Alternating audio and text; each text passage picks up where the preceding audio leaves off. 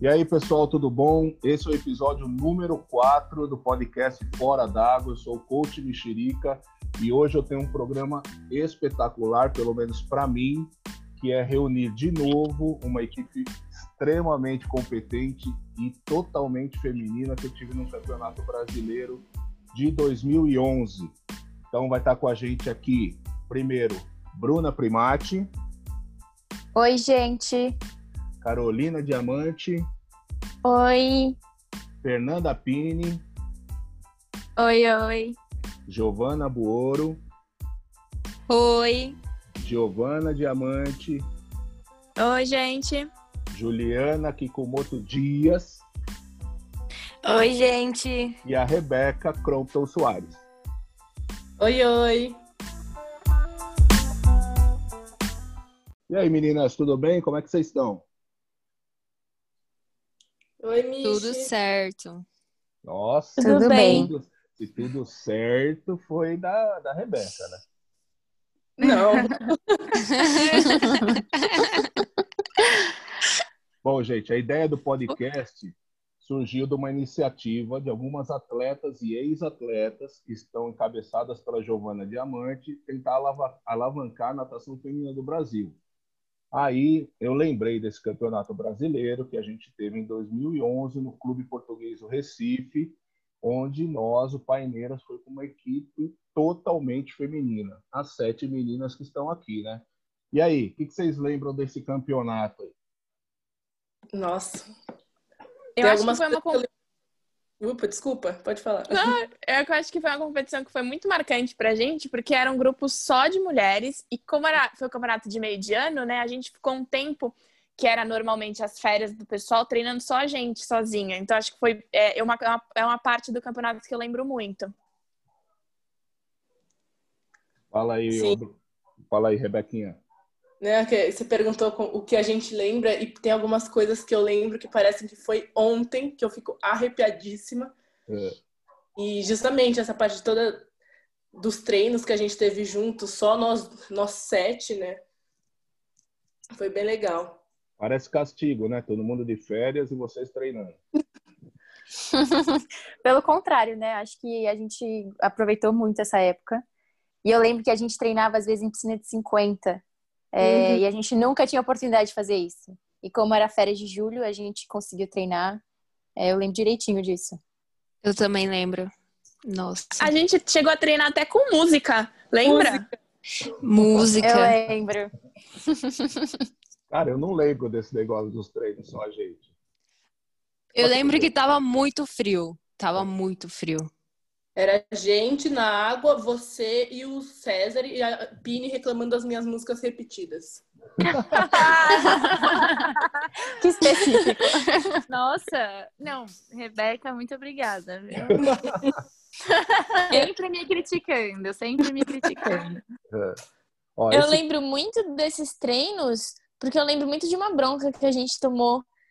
Mas eu não sei se todo mundo lembra. Foi uma bronca coletiva. Agora vai ter que falar, bronca. É, conta mais detalhes pra eu lembrar. Vamos ver. A gente tava, tava treinando só na sete. Não, não tava todo mundo. Eu não lembro quem não tava. E aí, eu lembro que a gente tava tipo, ah, o treino vai acabar, tá quase acabando. Mas aí, o Michi deu tipo uma série de 400 braço. Eu não lembro especificamente o que era. Mas era uma série de braço. E um a cada apertado. E aí, o Michi sentou e a gente começou a fazer a série. E a gente partiu do princípio, tipo, ah, ele não tá pegando. E a gente começou a estourar os intervalos. e aí, eu, assim, eu lembro aí da minha, do que eu lembro, né? Eu lembro que, tipo, eu nem sabia mais o que eu tava fazendo, eu tava só rodando e rodando, porque eu tava muito atrás. E aí, quando eu cheguei, tomei mal bronca, assim, tipo, ai, você, vocês é, estouraram o intervalo por tanto, né? Porque tava pegando tempo, não sei o quê. E eu fiquei, tipo, meu Deus, tomei uma bronca. E eu olhei pro lado, eu não lembro se era a Bruna, mas falou pra mim, tipo, ah, tu, fica tranquila, todo mundo tomou essa mesma bronca. Porque todo mundo ia chegando e levando bronca. Eu lembro disso. Nossa, eu nem lembro disso, porque foram tantas, né, ao longo do tempo. É, é o que eu ia falar. Imagina, eu nunca dei bronca em vocês. Imagina. Bom, menina, esse campeonato foi tão sensacional. Eu dei uma olhada nos resultados, que obviamente eu não lembrava, mas eu sou zero parâmetro para a memória, né?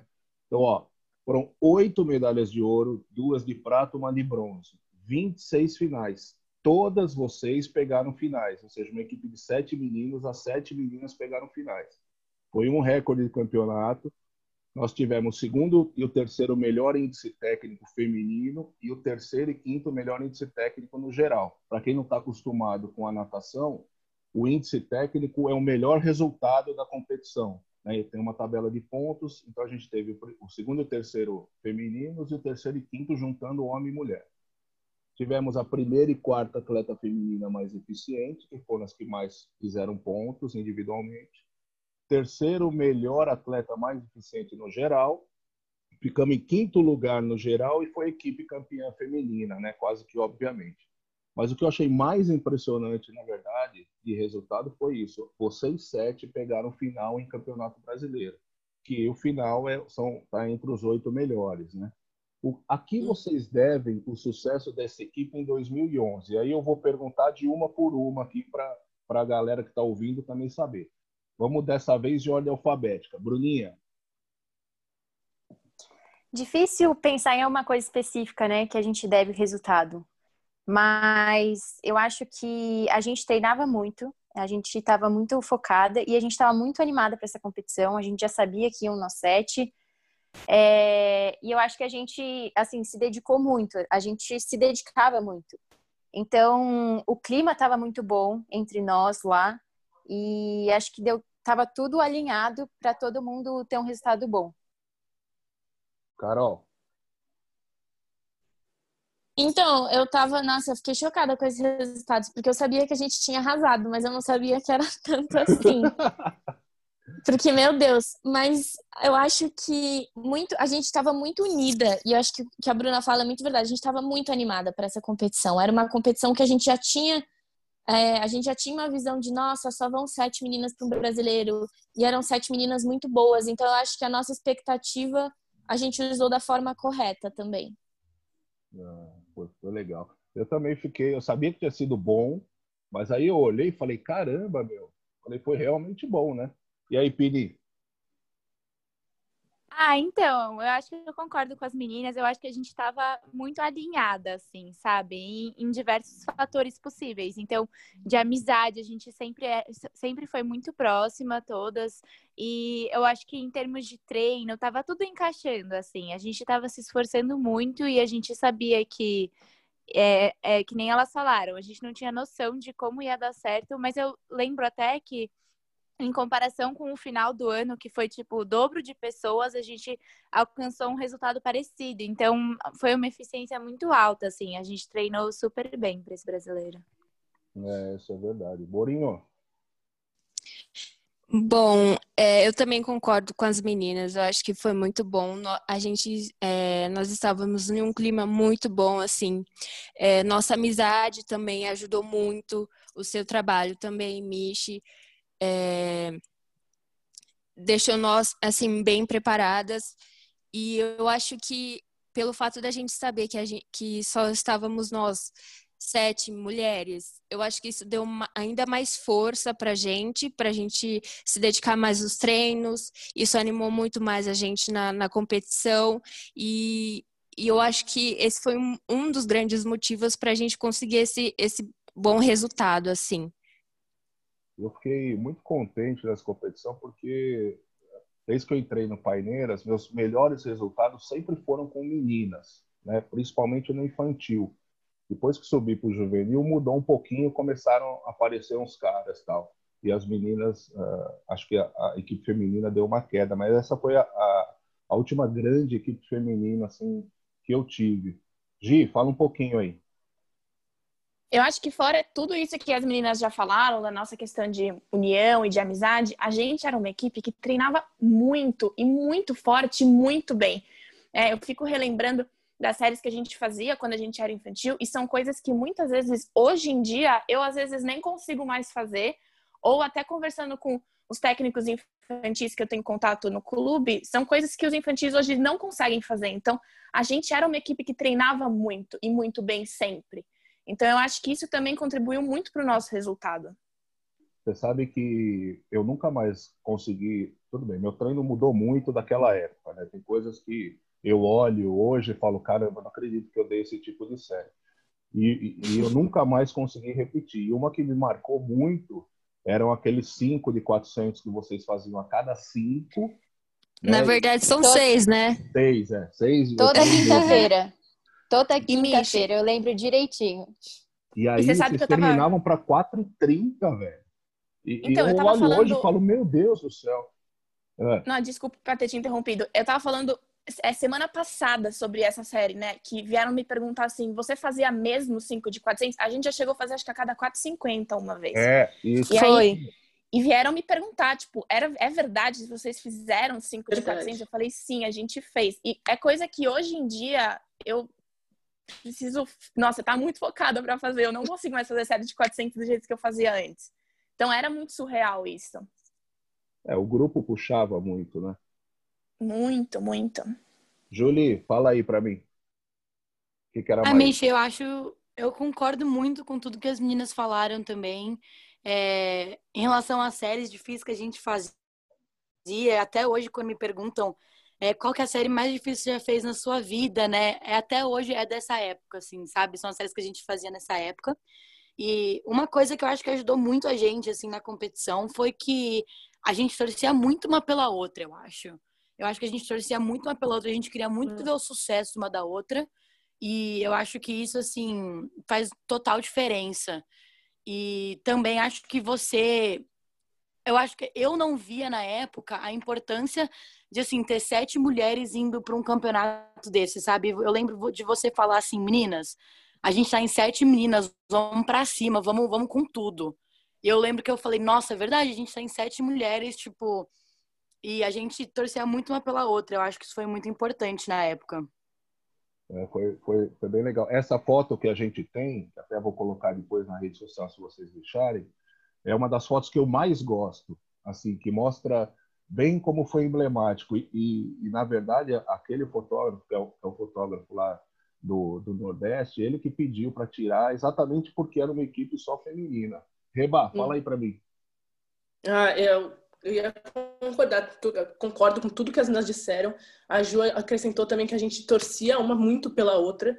E pessoalmente falando, todo mundo sabe que eu sou a pessoa mais preguiçosa que tem para fazer as séries. Eu contava os dias para ter que faltar na série de 400.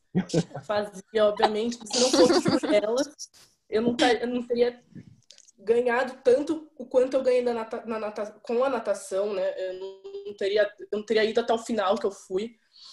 Então, elas que me suportavam sempre, me ajudavam, apoiavam, torciam, e eu torcia muito, ainda torço muito por todas elas. Eu, da Rebeca, eu agora estou no. Não é que estou numa outra fase, né? Mas vocês cresceram, eu fiquei mais velho tal, e agora dando treino para a universidade. Voltei a dar treino para a Rebeca uns dois anos atrás, o que foi muito bacana. Peguei outras, outros atletas, estou dando treino para outros atletas que eram do Paineiras. Isso me faz sentir muito velho, mas ao mesmo tempo é muito legal. Eu acho, acho que foi bacana. E me fala o seguinte, falando da vida de atleta, eu quero que vocês falem o que era mais legal naquela época e o que era mais complicado. Pode falar aí quem quiser. Posso começar? Pode. Pode. Acho que o que era mais legal, é, depois do Paineiras eu passei por outros, outros clubes e, assim, em nenhum clube eu encontrei essa questão de amizade, su, é, o suporte das outras pessoas que nem tinha no Paineiras. Assim, lá a gente realmente, a gente realmente ia feliz treinar e a uhum. gente encontrava amigos e, e, era um momento assim feliz. Eu, não, eu contava as horas do meu dia para chegar lá no Paineiras e, e, ver todo mundo e treinar, mesmo sabendo que o treino ia ser assim forte, a série ia ser insuportável e etc. Então assim, é, eu não, não encontrei isso em nenhum outro lugar que eu treinei. Então assim, foi era uma época que eu amava de verdade, assim, de coração nadar. E eu amava conviver com todo mundo que, que eu convivia. E acho que a questão de, de mais assim dificuldade foi era saber conciliar tudo assim todo mundo aqui estudava todo mundo às vezes tinha outra atividade extracurricular E, e a gente tinha que, mesmo nova, saber é, administrar nosso tempo, né? E fazer tudo da melhor maneira possível.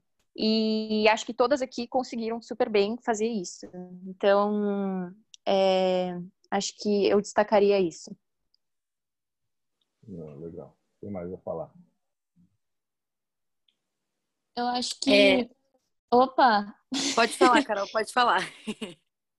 eu acho que eu acho que é muito isso. A legal para mim era tudo, de verdade, assim, até os momentos que Ai, tô com preguiça de treinar. A gente chegava no Paineiras, o clima era outro. A vontade de estar ali, ela aparecia. Por mais que no sair de casa, o caminho todo, é, não desse essa vontade. Então, eu não consigo pensar assim em alguma coisa que não fosse legal. Eu acho que até os perrengues que a gente passava eram legais, porque hoje a gente lembra deles e dá risada, sabe? A amizade que a gente construiu, é, tudo isso fica muito marcado. E eu acho que é, o que o mais difícil é bem o que a Bruna falou, era conciliar mesmo, porque era complicado conciliar com a escola e com tudo que tinha que fazer, mas acho que também a gente se virou muito bem nessa.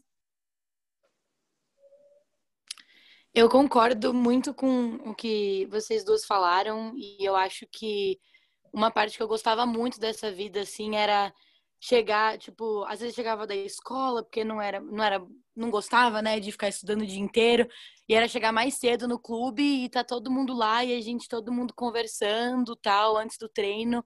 E nossa, isso dava uma motivação assim a mais, sabe, para ir nadar e fazer uma série forte. É... Eu acho que isso assim foi uma época, uma fase muito legal. Eu lembro muito das piadas que a gente fazia antes de treino, das brincadeiras e tal.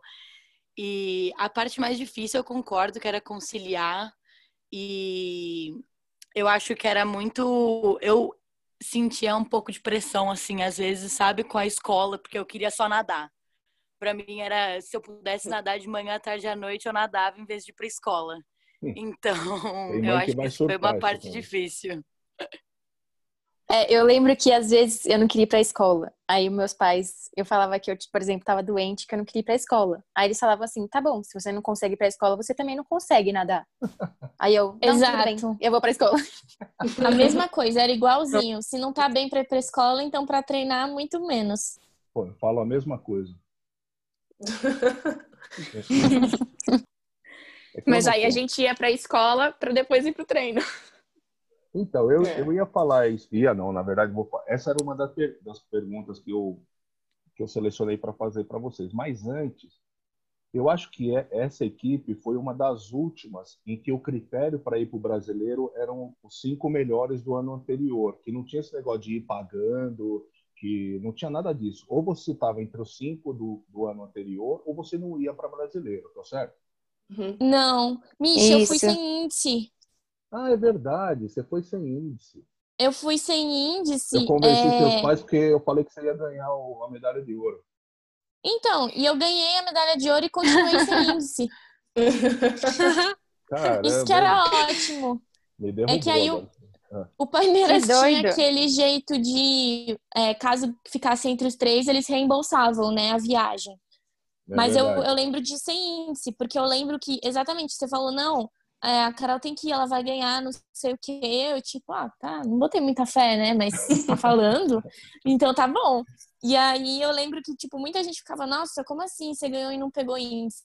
E eu continuava assim. Eu acho que pro brasileiro seguinte eu peguei, mas para esse não.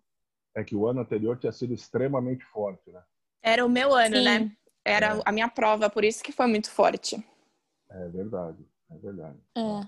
Bom, e aí a segunda pergunta em cima disso que vocês estão falando é se realmente a amizade é o que mais junta a galera no treino, principalmente naquela idade de infantil, né, 13, 14 anos, e se isso é o que mais fica quando, quando vocês param de nadar. Com certeza. Eu estava lembrando agora, quando você chamou a gente para gravar o podcast, eu deitei na cama e começou a vir um monte de lembrança pequenininha de dividir raia com a Gigi, de estar do lado da Bruna, fofocar com a Pini de um lado, fofocar com a Carol do outro, com a Buorinho indo pro banheiro. Era cada coisa. cada coisa. E piada interna que a gente fica, uma memória muito, muito pequenininha que ficou, mas é a gente esperando você no, no, naquela reunião de, que tem de técnico antes É. de competição, Sei. no próprio brasileiro. E a gente estava jogando alguma coisa, nós sete, algum jogo à noite, sozinhas, e rindo, rindo, rindo. Que aí, eu não sei se vocês lembram, que aí saiu dancinha, a gente fez um monte de passinho, sei lá, mas uma coisa que que ficam muito. Nossa, é muito. É- Pra mim é muito especial, assim, porque para uma, tipo, nessa faixa, nessa faixa etária, assim, 13, 14 anos, é muito uma fase que você tá se descobrindo ainda, descobrindo a sua personalidade. E com, com as meninas, eu sinto que cada uma tinha o seu jeito de ser e era livre para ser do jeito que quisesse. Todo mundo aceitava, todo mundo sempre tratou super bem e assim, você não tinha medo de criar uma imagem. Era a gente na nossa essência, assim, se divertindo, construindo memórias, e isso é muito importante para mim. Eu acho que é por isso que as amizades permanecem até hoje, porque elas foram construídas no que a gente é, não era numa coisa que a gente estava querendo passar, uma imagem, tipo, a gente viveu os altos e baixos juntas. Era no sofrimento da série, mas também era nessas brincadeiras bobas e é por isso que criou um laço tão forte, né? Ah, que legal. É. E é muito louco porque a gente convivia tanto juntas, a gente estava sempre juntas, que essa é a idade que normalmente as meninas da escola ficam super amigas e acabava que a gente se identificava muito mais entre a gente, às vezes, do que com o pessoal do colégio. Então a gente ficava muito mais amiga entre nós. E eu lembro que eu não me identificava no colégio quando eu me identificava com as pessoas da natação. Uhum. Verdade. é Exatamente. verdade.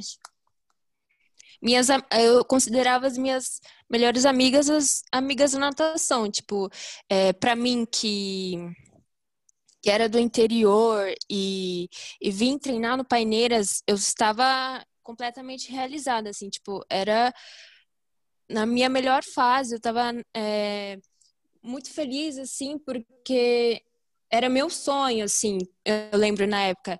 Eu, quando eu estava no interior, eu, eu via ah, nas competições assim, paulista, né, a equipe paineiras, assim, eu lembro que vocês tinham é, um maiô, as meninas tudo rosinha, assim, tudo igual. Então, isso era um sonho, assim, para mim.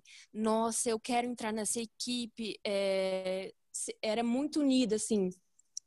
Então, tipo, eu já tinha contato com as meninas, com algumas meninas, né, principalmente com a Bru, pelo internet. Então, é, me mudar para São Paulo, é, treinar pe- pelo Paineiras foi um, é, um sonho realizado, assim, para mim. E foi a melhor fase da minha vida, assim. E estar com as meninas, assim, é muito, muito bom, assim. Eu lembro, as memórias são muito boas. É, que legal. Me fala uma coisa, vocês estudaram sempre em escola tradicional, sempre escola puxada, né? E o que eu mais vejo hoje em dia é que o pessoal, é, a primeira desculpa, entre aspas, que se dá para não, não participar de um esporte de competição é isso, que a escola é muito puxada e que não dá tempo. Como é que vocês faziam para conciliar as coisas aí entre escola e treino? Então, Eu. oh, foi mal. Ui. Ai, pode falar. É, então, eu lembro que a vida era uma bagunça, assim, porque a gente não, eu, pelo menos, não tinha tempo de fazer tarefa, quando tinha era para fazer, tinha que fazer no clube, e aí tinha que sair da aula direto pro treino. Foi bem puxado, assim, eu lembro que foi uma época que era bem puxada, que eu tinha que prestar atenção na aula o dobro para eu não precisar ter que sentar e estudar para a prova. Mas depois, quando a gente foi ficando mais velha, né, eu a Carol, a, a escola começou a dar uma super ajuda pra gente, né? Então a gente tinha umas. A gente tinha aula até mais tarde, mas aí o Santa, né, a nossa escola, começou a liberar a gente das aulas e trocar por trabalho. Então a gente.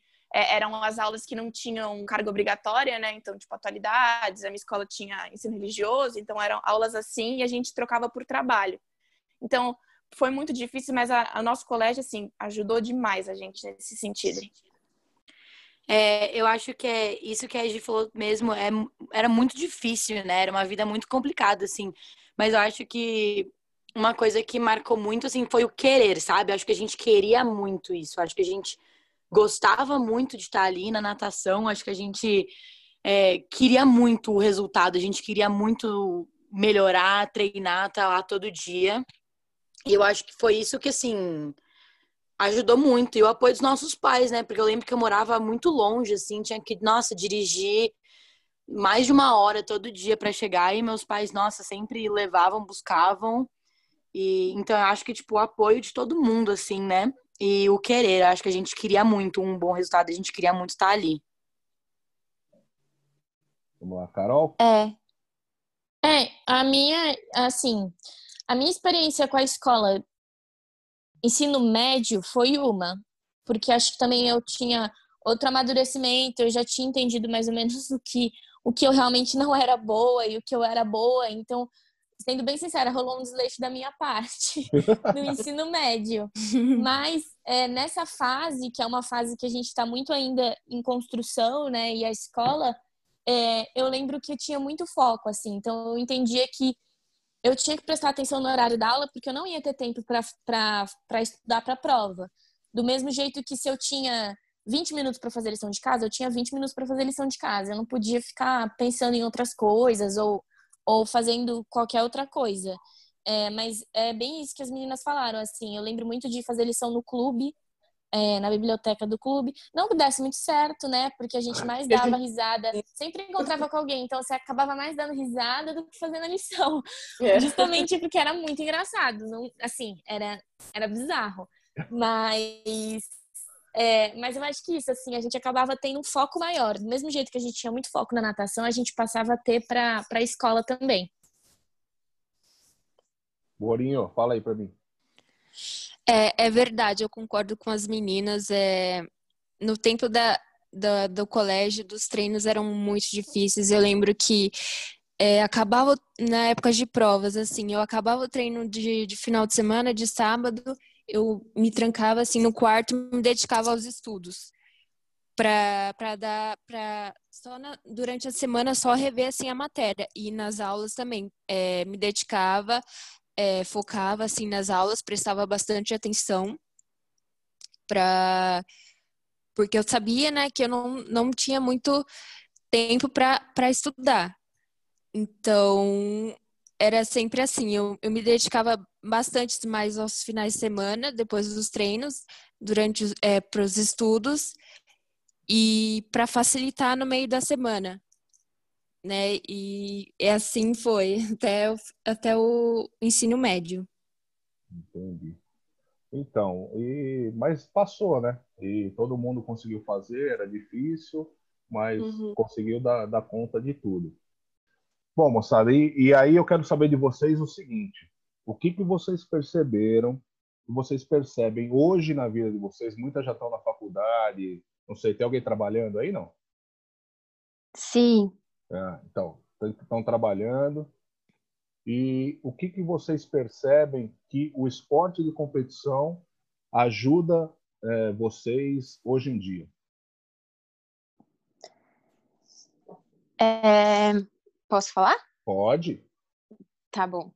Vai, Bruna. Acho que a gente acaba entrando muito nessa questão que a gente estava falando anteriormente do de conciliar a natação com, com a escola. Quando a gente fez isso, a gente conciliou, a gente aprendeu muito sobre organização, é, administrar nosso tempo, é, ter noção de responsabilidade. E, a gente, querendo ou não, teve muita determinação para fazer isso, mesmo novas. A gente era todo mundo aqui muito nova. Então, acho que isso a gente conquistou muito cedo, é, muito antes da maioria das outras pessoas, é, quando não, não, não tem um esporte envolvido. Então, acho que conforme a gente foi crescendo e as pessoas vão conquistando isso com outras experiências, a gente já sabia organizar nosso tempo, a gente já sabia ser responsável, a gente já sabia ser determinada. E, assim, agora falando pessoalmente, isso me ajudou muito é, quando eu estava procurando um emprego, me ajuda, me ajuda muito agora no trabalho e me ajuda muito a saber, assim, é, organizar meu tempo para ter a minha vida pessoal, ter a minha vida no trabalho e saber conciliar tudo isso. E eu tenho certeza que isso foi coisa que eu aprendi da natação desde pequena. Legal. Pini, fala aí para mim. Ah, eu concordo muito com a Bruto do que ela falou. E uma coisa que eu acho muito importante também é a resiliência. De saber que por mais que você se esforce, por mais que você tenha feito tudo bonitinho, às vezes o resultado não vem. E isso faz parte da jornada. E aprender a lidar com isso, aprender a lidar com essa frustração e continuar tentando, continuar se esforçando e não desistir, porque uma hora vem, uma hora o resultado vem. Mas eu acho que isso é válido para qualquer esfera da vida. Sempre que você tem que batalhar duro para conquistar um resultado, não é, não é tão simples quanto, ai, ah, se esforçou, conseguiu. Tem vezes que você não consegue alcançar na hora que você quer, mas a natação ensina muito a ser resiliente e a continuar tentando. Eu acho que isso é muito importante também. É, e essa é a palavra da moda agora, né? Resiliência. É. Quando fala isso, a maioria não sabe nem o que é. É, exato, mas é, tem um monte de tatuagem por aí, mas, é, mas é realmente isso. Tipo, eu, eu levo muito isso comigo, porque, por exemplo, para entrar na faculdade eu precisei fazer dois anos de cursinho. E aí você acha, tipo, todo mundo fala que ai, se, se você sentar para estudar, você vai passar. E, tipo, não, não é assim que funciona, entendeu? Tem vezes que você se esforça demais, você acha que tá fazendo tudo, que o resultado vai vir. E aí você leva um tapa na cara, mas tipo, faz parte, entendeu? Você tem que continuar tentando. E era exatamente isso que acontecia na natação. Às vezes você treinava, treinava, treinava, chegava na hora da competição, na hora da prova, uma coisa dava errado e parecia que você já estava jogando fora tudo que você tinha trabalhado, mas é outra coisa, entendeu? Tá só as coisas vêm na hora que tem que vir mesmo. Hoje em dia a gente está mal acostumado com ter tudo na hora, né? O que eu mais escuto nos uhum. podcasts uhum. ou nas entrevistas, assim, ó, todo mundo tem a hora que quer. E o esporte ensina que não é bem assim, né? Você precisa se esforçar e nem sempre, por mais que você se esforce, dá certo, né, Julie? É verdade. É, eu acho que às vezes a gente é, quer. É, é isso que você falou mesmo, a gente quer tudo muito é, na hora que a gente quer, né? E eu acho que uma coisa que a natação me ensinou é, foi ter independência. Eu acho que a gente, de uma idade muito nova, né? A gente viajava sem nossos pais, com a gente, com os técnicos. E coisa que as pessoas que não estão no esporte não têm muito acesso, assim, né? Eu conheço muitas pessoas que não tiveram isso até mais velhas, assim, né? Então, eu acho que pessoalmente, assim, para eu mudar para outro país e tal, essa questão da independência me ajudou muito. Eu sabia me, saber se virar, saber fazer as coisas por você mesmo desde muito nova. Você tá, você tá nos Estados Unidos ou está no Brasil agora? Eu tô nos Estados Unidos. Eu é. tô ficando aqui. E foi para fazer faculdade? Isso, é. Eu vim fazer faculdade, vim nadar aqui nos Estados Unidos, nadei quatro anos. É, e me formei agora esse ano e começo meu doutorado semana que vem. Amanhã, na verdade. Nossa senhora, que beleza. Rebeca tá na França, tá certo ou não? Tá certo, Micho, tô aqui na França. Fazendo o que aí? Passeando ou estudando? Por enquanto eu tô de férias, mas é. mês que vem já, já reiniciam as minhas aulas. É, eu tô trabalhando agora, mas como ilustração, nada nada formal, né? É freelance, mas justamente no, o, que a, natação me, me trouxe é, é a dedicação e você saber que pode ser que dê certo, mas pode ser que não, e você não desistir quando não der, não der certo. Então você continuar tentando, tentando, tentando, tentando e tentando de novo. então, e fica. Vou voltar para a Juliana, porque eu fiz a mesma pergunta para o Matheus que eu entrevistei semana passada, que ele também nadou nos Estados Unidos, eu perguntei qual era a maior diferença entre treinar aqui e treinar nos Estados Unidos. O que, que você achou, Ju? Olha, eu achei aqui, assim, questão de natação, a gente nadava muito mais no Brasil, assim. Eu nunca fiz um treino aqui que chega perto em metragem do Brasil, assim, nunca. E aqui eu acho que eles focam muito. A gente treina um período muito curto aqui, né? Nossa temporada é de setembro a fevereiro. Então, a gente, de fevereiro até setembro, a gente não treina. E eles focam muito, assim, na técnica e são treinos curtos, assim, sabe? Eu tive treinos em, na temporada, assim, de 2 mil. Uhum. Então, eu acho que isso foi uma diferença bem grande para mim. E uma coisa que eu acho muito interessante aqui é a relação é, entre técnico e atleta. Que eu senti muita diferença no começo. Eu falava, nossa, meu técnico não gosta de mim, ele não gosta de mim.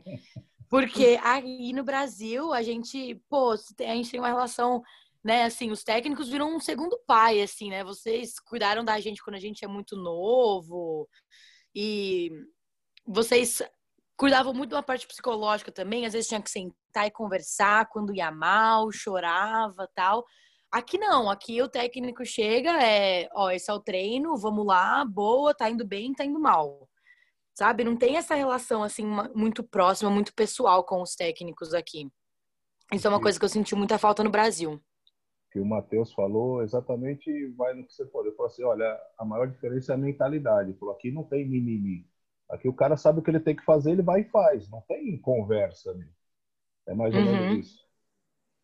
É, é mais ou menos isso. Eles aqui, é, você vai falar para ele assim, ah, tô, tô com dor. Ele falou assim, tá, você já foi, já foi fazer isso, já fez, não, não fez nada, sabe? Não tem muito, é, é, é isso que você falou mesmo. Não tem muita conversa assim. É, você vai e faz ou você tá fora assim meio, sabe?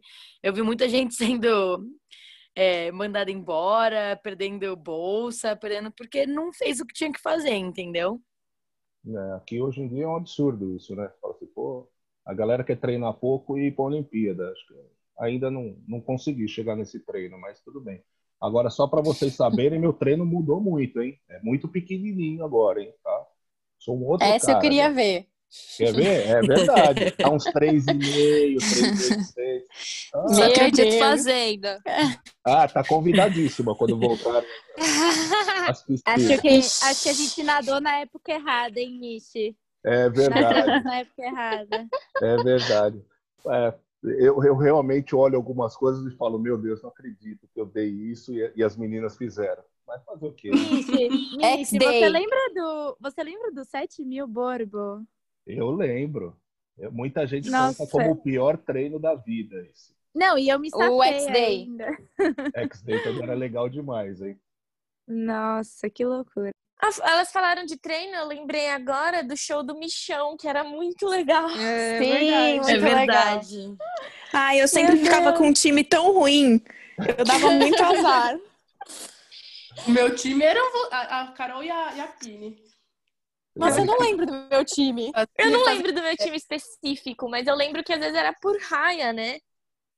O pessoal da é. medicina é. conseguiu fazer, eu dei para medicina o, o show no Michão, até no canal lá, a última foto do Dia dos Pais, é como eu estava vestido no dia do treino da medicina. Vocês lembram que eu vestia paletó e gravata e bermuda, né?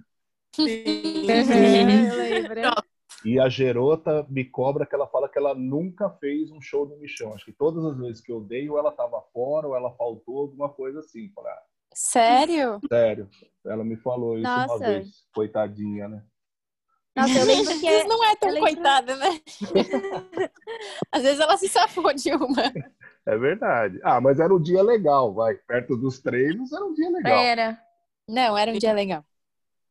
Muito bem, eu vou, vou mudar agora. Ó. É, só a Gi continua nadando, tá certo? Então, a Gi está fora dessa pergunta. Eu quero saber das meninas como é que foi a decisão de parar de nadar e como é que foi essa transição de, de repente, vocês não terem mais o compromisso que vocês tinham como atleta e começarem a focar em outras coisas. Vamos começar com a Buorim. Nossa, para mim foi muito difícil porque eu queria e não queria parar, mas a gente vai crescendo e tudo mais. Chega uma hora que é, eu, eu tive que escolher, né, entre os estudos e a natação. Então foi muito difícil para mim porque eu, eu amava natação. Então, você para assim é, para pensar a sua vida inteira, assim, 12 anos nadando e, e ter que deixar assim, tipo, um sonho, assim, né? Todos os atletas, eu imagino, né, têm esse sonho, principalmente para as Olimpíadas e, e, etc. então deixar isso foi bastante difícil assim para mim. Mas assim, é, passa um filme assim na nossa cabeça, né? Tipo, tudo que a gente passou, tudo que a gente viveu, os momentos, as competições, treinos e as amizades e tudo mais, a gente não, não quer de jeito nenhum, assim, né? Deixar para trás, mas infelizmente, uma hora da nossa vida, é, eu acho que, que a gente tem que decidir, né? Entre dedicar os estudos ou a, a natação.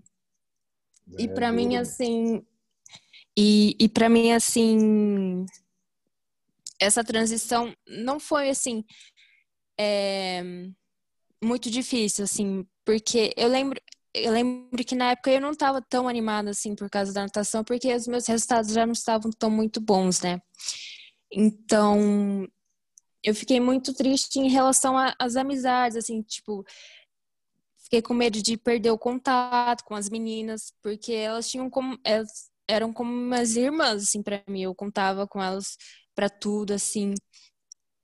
E o que eu mais senti falta mesmo foi em relação às amizades. E assim, e também senti falta do, das competições, dos treinos nem, nem tantos, né? Porque eu pensava, putz, 6 de 400, vou me, vou me safar dessa. As séries de 800, de 400. Então, eu dava, eu pensava nisso e, tipo, hoje tá frio e eu não preciso ir na, na natação, eba, tipo, essas coisas, assim, mas é, pegou muito, ainda pega até hoje, eu sinto muita saudade, assim, da, da convivência com as meninas, com o pessoal da natação, do clima da competição, daquele friozinho, assim, na barriga que dava, assim, daquela ansiedade de viajar para fora do, do estado, de, de São Paulo, assim. Então, isso é muito legal, assim. Isso sinto falta até hoje. Legal. Como é que foi para você, Rebeca? Ai, eu lembro pra muito você bem. foi né? outro dia, né, meu? Você estava nadando na faculdade? Não, mas eu lembro que no, foi no infantil, né?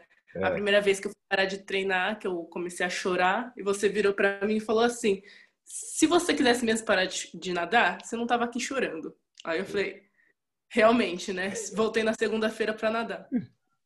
Mas aí depois foi.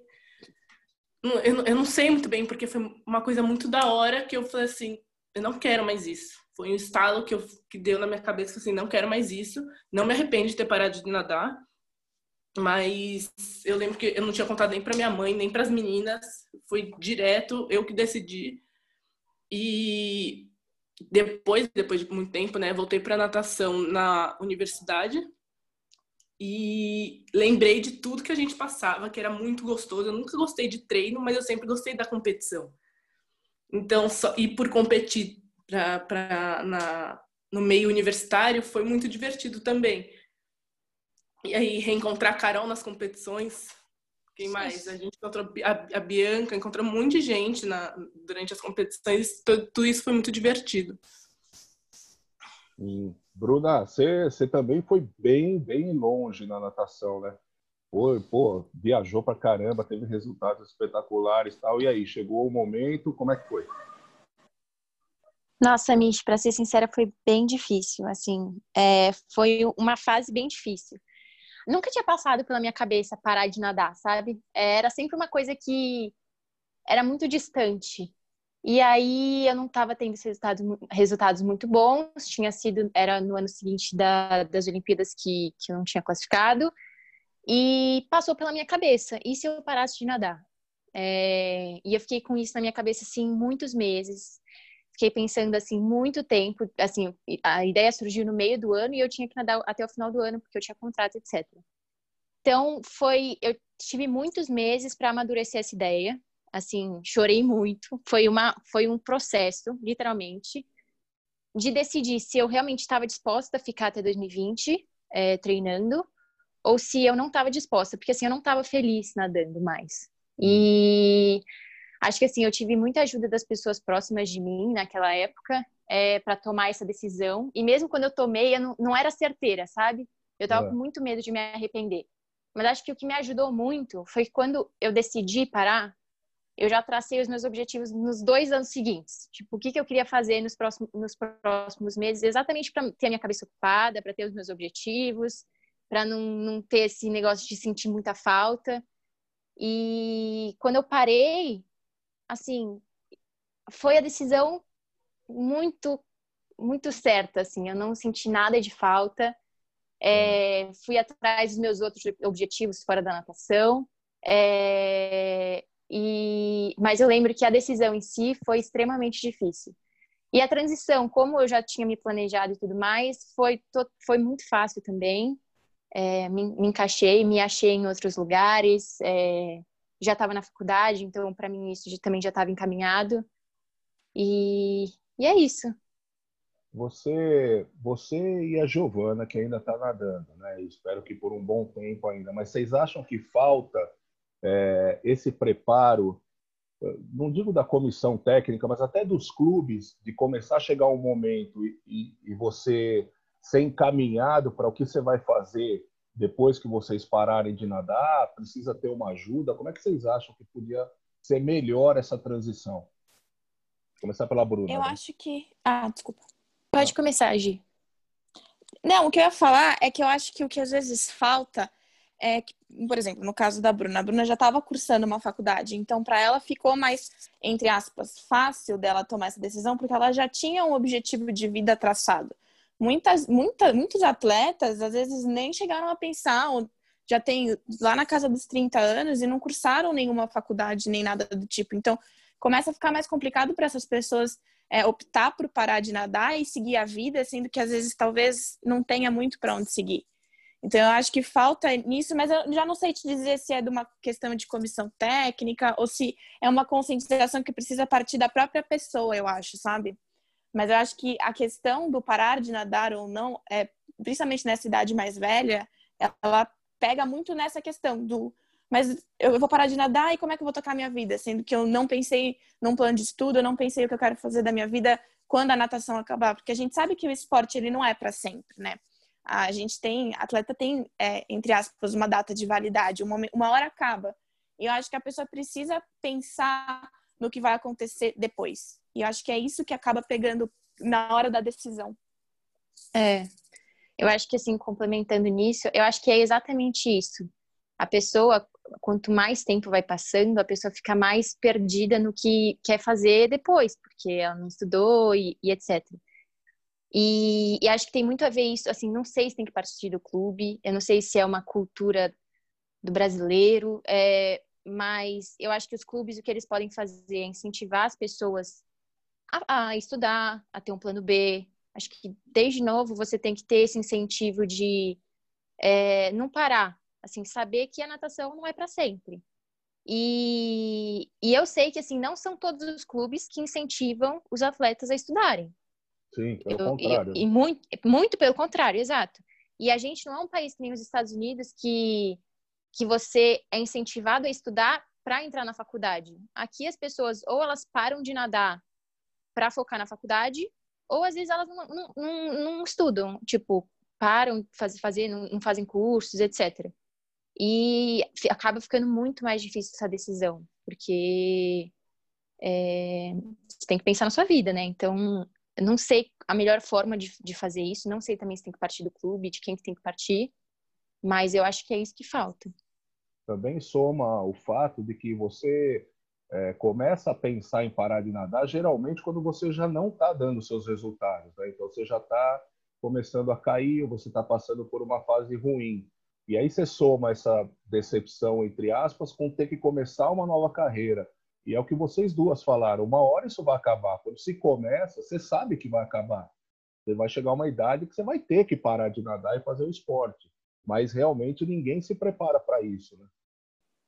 É exatamente isso. Eu acho que é isso mesmo. É, a pessoa precisa se preparar e precisa ter ciência de que o esporte, não só a natação, né, não é pra, não é para a vida toda. E ainda mais no Brasil, é muito complicado você viver do esporte, né? São poucos os atletas, fora o futebol, que você consegue enxergar que são pessoas que vivem do esporte. Então, acho que é isso mesmo. Precisa ter começar a ter essa cultura de não abandonar os estudos ou não deixar de estudar e pensar no daqui para frente, né? Saber que quando você abraça essa carreira de atleta que uma hora ela acaba.